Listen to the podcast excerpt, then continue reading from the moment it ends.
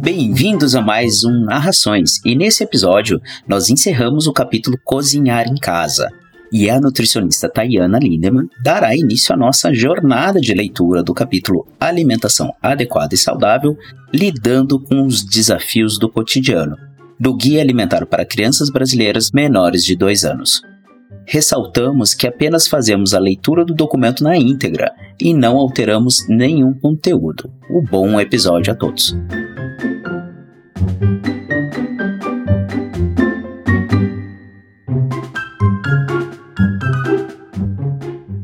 Quando for necessário, preparar uma refeição separada para a criança.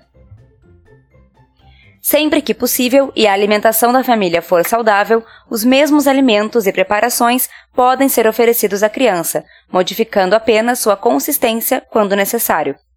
Entretanto, às vezes a comida preparada para a família não é adequada à criança, e então será necessário fazer uma comida só para ela.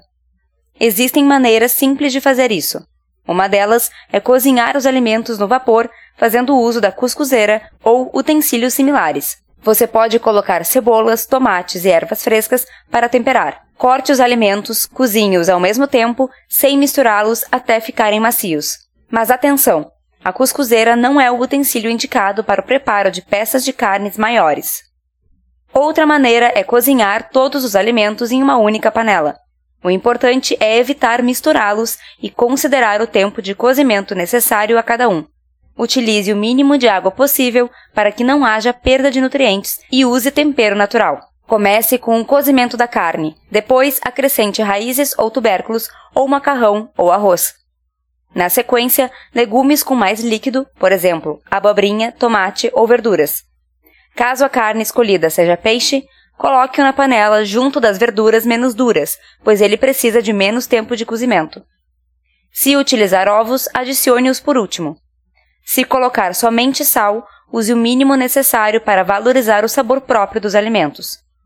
A sequência de entrada de alimentos na panela pode variar de acordo com a qualidade do alimento e a aceitação da criança. Por exemplo, se a abóbora for de uma qualidade mais dura, inicie seu cozimento junto com cereais, raízes ou tubérculos, para que fique macia o suficiente para ser bem aceita pela criança. As próximas informações do guia são figuras ilustrativas de como cozinhar com frango, peixe e ovos em uma única panela. Para uma melhor visualização dessas informações, visite o guia nas páginas 183, 184 e 185. Nas três maneiras descritas anteriormente, enquanto prepara a refeição, experimente os alimentos observando textura, consistência e sabor. Antes de servir, amasse pequenas porções diretamente no prato da criança com um pouco de óleo ou azeite. Se precisar amolecer mais a consistência do alimento no prato, adicione um pouco de água utilizada no cozimento. Congelando os alimentos para comer depois.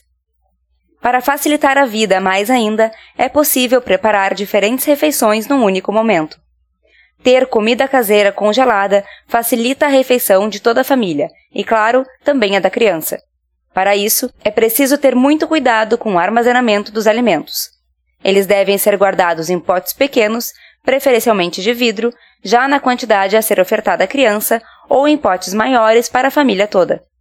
Veja orientações sobre o tempo de armazenamento dos alimentos no quadro da página 169. Só descongele o que for consumir na refeição. O descongelamento de alimentos deve ser feito dentro da geladeira ou o alimento congelado pode ser levado diretamente para o aquecimento ou cozimento. Os alimentos não devem ser descongelados em temperatura ambiente. Uma vez descongelados, eles não devem voltar para o congelador, pois isso pode fazer com que estraguem.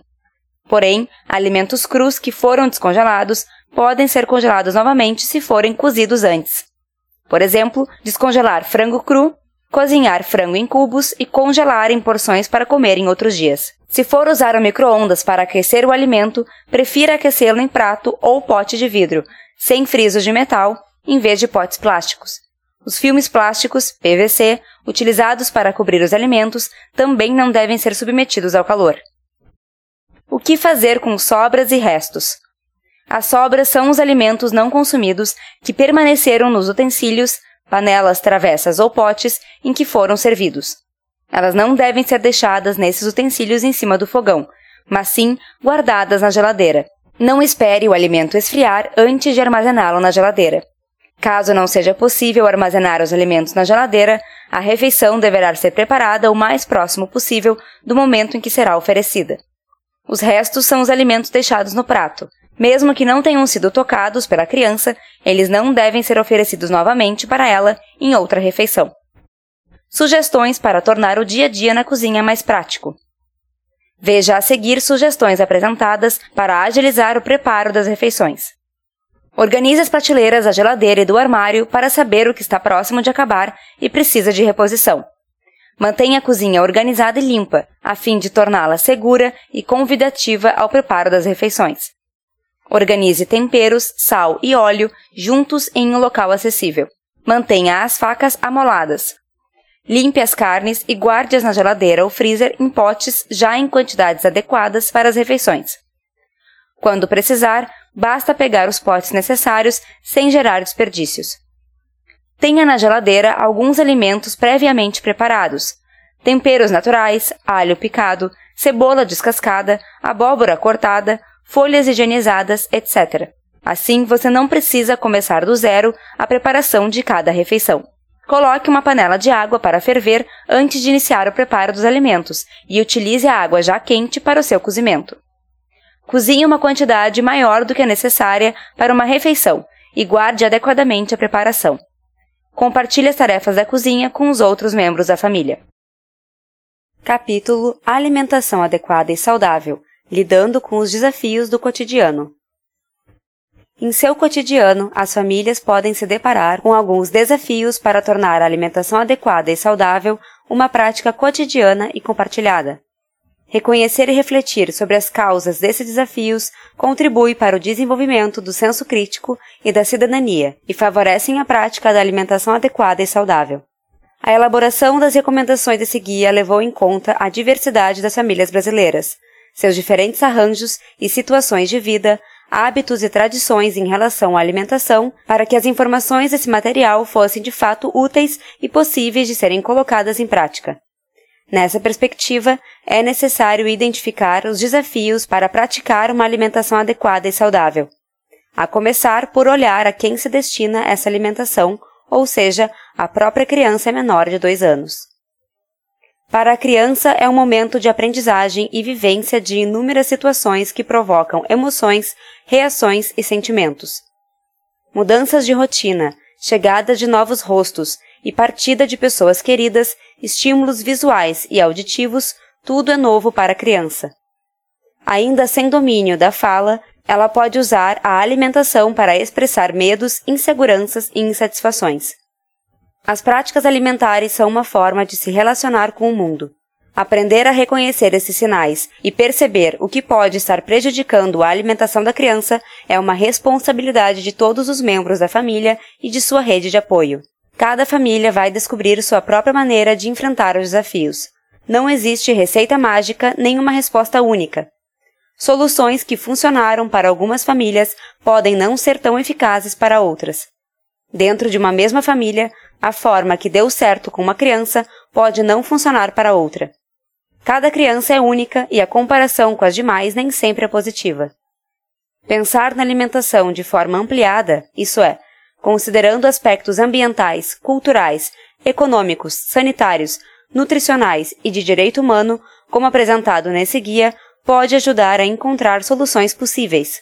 Além das questões familiares e comunitárias, há também os desafios de ordem mais geral, como o acesso à alimentação adequada e saudável, a disponibilidade de creches públicas em período integral, a adequação dos espaços nos locais de trabalho para ordenha e armazenamento do leite materno, entre outros, que exigem políticas públicas para a promoção e proteção da alimentação adequada e saudável da população. Abaixo seguem alguns dos desafios mais comuns nessa etapa da vida e possíveis caminhos para superá-los. Manter a amamentação após o retorno da mãe ao trabalho. Hoje em dia, muitas mães exercem atividades remuneradas e assumem parte ou toda a despesa da casa, o que as obriga a retomar ao trabalho depois do nascimento da criança. A participação do pai, de familiares, de amigos e colegas de trabalho é fundamental para construir uma rede de apoio e suporte à mulher para o cuidado da criança e continuidade de suas atividades. Uma parte das trabalhadoras faz uso do direito à licença maternidade e demais licenças legais.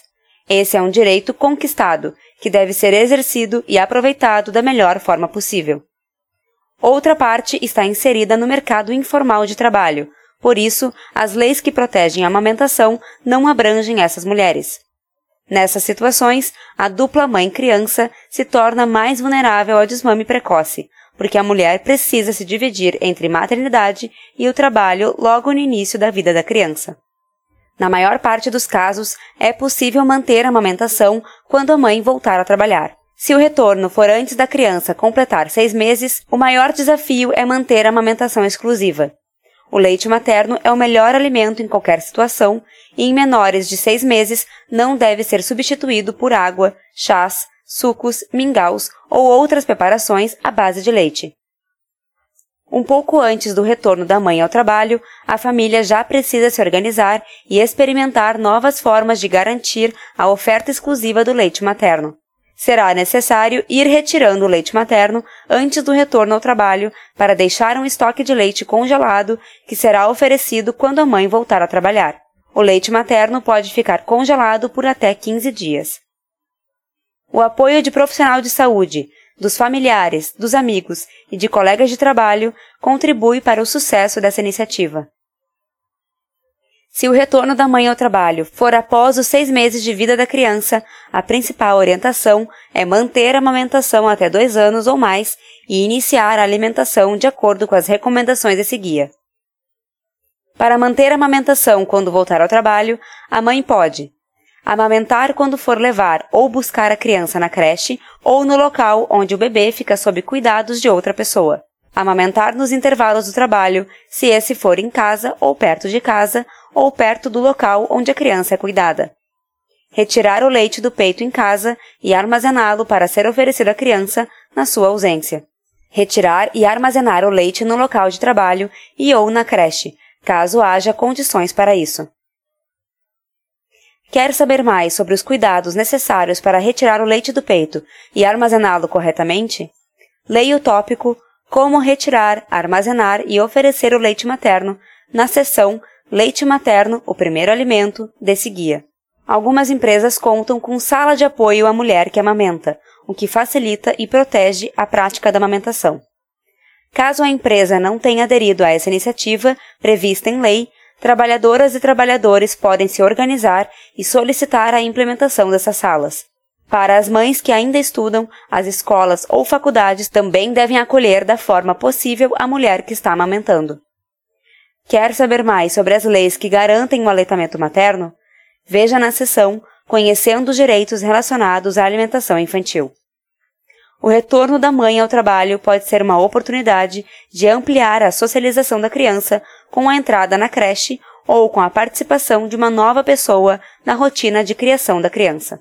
Sempre que possível, é bom que haja um período de convivência entre a mãe, a criança e a cuidadora ou cuidador para que todos se familiarizem com a nova rotina e com as formas adequadas para armazenar e oferecer o leite materno e a alimentação para maiores de seis meses. O fundamental é que a família, incluindo a própria criança, se sinta segura da decisão adotada e que este guia seja utilizado como uma referência para apoiar e promover uma alimentação adequada e saudável. Em algumas situações, pode não ser possível manter o aleitamento exclusivo para crianças menores de seis meses depois que a mãe retorna ao trabalho. Conheça as orientações para essas situações na seção Crianças menores de seis meses que não estão sendo amamentadas exclusivamente desse guia. Entrada da criança na creche. A entrada da criança é um importante momento de socialização a criança passará a ter contato com outras crianças da mesma idade e com pessoas que não fazem parte de sua família, o que torna esse momento rico em experiências novas. Na creche, a alimentação deverá ser feita com outras pessoas, outros utensílios e temperos. Tudo isso é muito positivo, pois é um aprendizado para a vida. Mãe, pai, companheira e companheiro da mãe ou do pai e familiares que cuidam da criança têm o direito de visitar a creche, seja pública ou privada, para conhecer seu espaço físico e suas condições de funcionamento.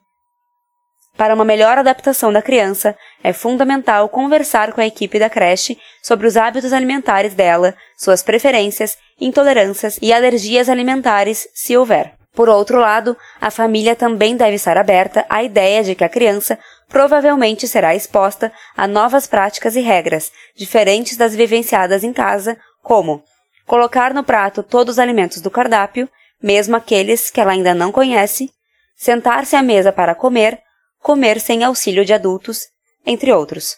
Tudo isso faz parte do processo pedagógico e deve ser colocado em prática por meio de diálogo e respeito aos limites da criança.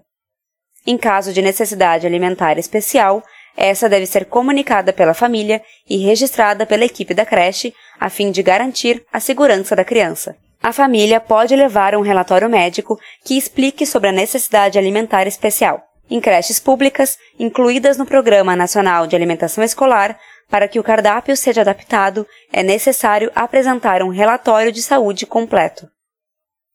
As escolas públicas e privadas devem seguir a legislação brasileira, que exige o fornecimento de uma alimentação saudável para as crianças durante o período escolar.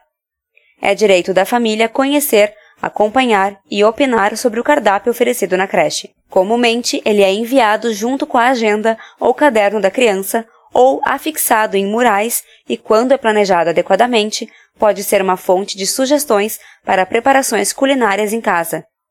No cardápio, é possível observar quantas refeições são fornecidas ao dia e os tipos de alimentos servidos. Assim como em casa, as refeições da creche devem ser preparadas com base em alimentos in natura ou minimamente processados, como arroz, feijão, carnes, legumes, verduras e frutas.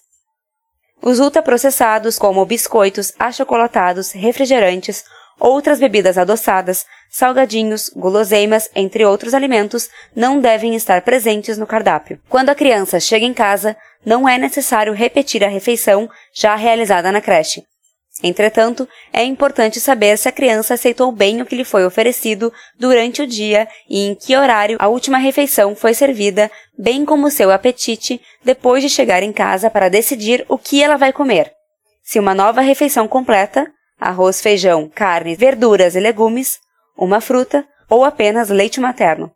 De qualquer forma, ela pode acompanhar o momento de refeição do restante da família, sendo uma boa oportunidade de compartilhar e incentivar hábitos e tradições alimentares. Às vezes, os alimentos ultraprocessados não estão no cardápio diário, mas são utilizados em datas comemorativas muito valorizadas nessa etapa do cotidiano escolar. Além disso, quando as crianças levam lanche de casa, é possível que algumas levem esse tipo de alimento e compartilhem com as outras. Uma estratégia para lidar com essas situações é apresentar esse guia à equipe de profissionais da creche, promovendo assim uma excelente oportunidade para conversar sobre o assunto, refletir sobre o papel da creche como espaço promotor da alimentação adequada e saudável e estimular a discussão com toda a comunidade escolar. As famílias podem solicitar espaços para interação com nutricionistas e outros profissionais que atuam na creche para discutir sobre a qualidade da alimentação e para a realização de atividades educativas sobre alimentação saudável. Elas podem também sugerir, por exemplo, que alimentos ultraprocessados não estejam presentes em datas festivas, que não sejam utilizados doces e guloseimas como prêmios ou brindes e que se tome cuidado com a prática de compartilhamento de alimentos trazidos de casa, tendo em vista que algumas crianças